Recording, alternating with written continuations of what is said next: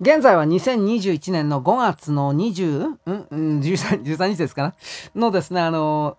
ー、金曜日です。えー、13日、14日ですね。はい。あのー、米国における、あの、まあ、不正選挙追及の中で、確かアリゾナ州です。マリコパ郡、マリコパ郡というところが一つの焦点になってたんですが、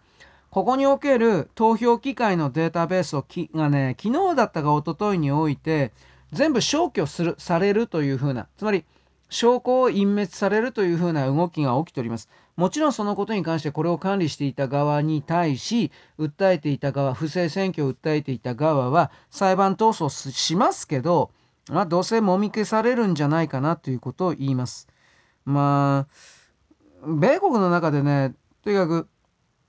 自称エリートと称するような左側の人たちがトランプ大統領を貶めるというかあの犯罪者にまで落とし込むことによって米国の中の真ん中よりも下の中産階級よりも下の米国人たちをおとなしくさせる息をくじく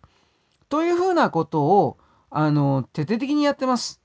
これ本当に今までの米国人とは全然違うなというか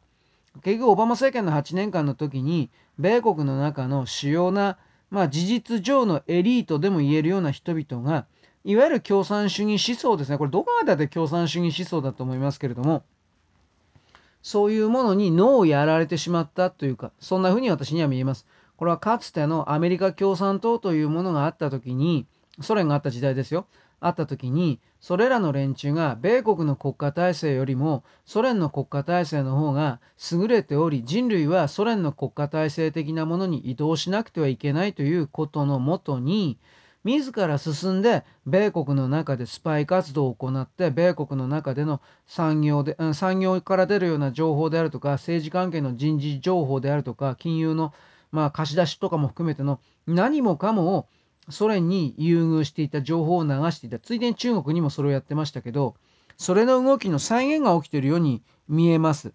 マリコパ軍における例えばこの投票装置の、えー、データの全ての隠蔽だけではなくてですよなんだかもうめちゃくちゃだなと思うのは、あのー、パームビーチ群っていうのがあるんですよ、フロリダの。んで、あの、どういう概念で、こういう報道出てるのか私わかんないんですけど、フロリダのね、マーアラゴにトランプ大統領いるでしょで、あの、このニューヨーク州のマンハッタン地区、ニューヨークですからね、民主党という言い方になりますけど、ニューヨーク州のマンハッタン地区の検事が、なんでか知んないけど、トランプさんに対して何なのか、無理やり脱税か何かの罪でおしょ摘発するのかな、ちょっとわからんのですけど、そういうことの計画に関して、パームビーチの方の執行関係者の方々が協力するだとかしないだとかの打ち合わせをしたというか、なんだかそういうことなんですよね。州をまたいでの容疑者引き渡しであるとか、そういうことにおける条項っていうのはフロリダは不明瞭なので、この部分を明らかにするみたいな。うーん、これどうなんだろうな。場合によってはこれ、米国の合衆国憲法違反の部分もあるんじゃないかなと私は思うんだけどね。とにかく今の米国で起きてることは、その自由と民主の国の米国で起きてるようなものとはちょっと思えない、明らかに何らかの台本のもとに動いてるとしか思えないので我々はこういう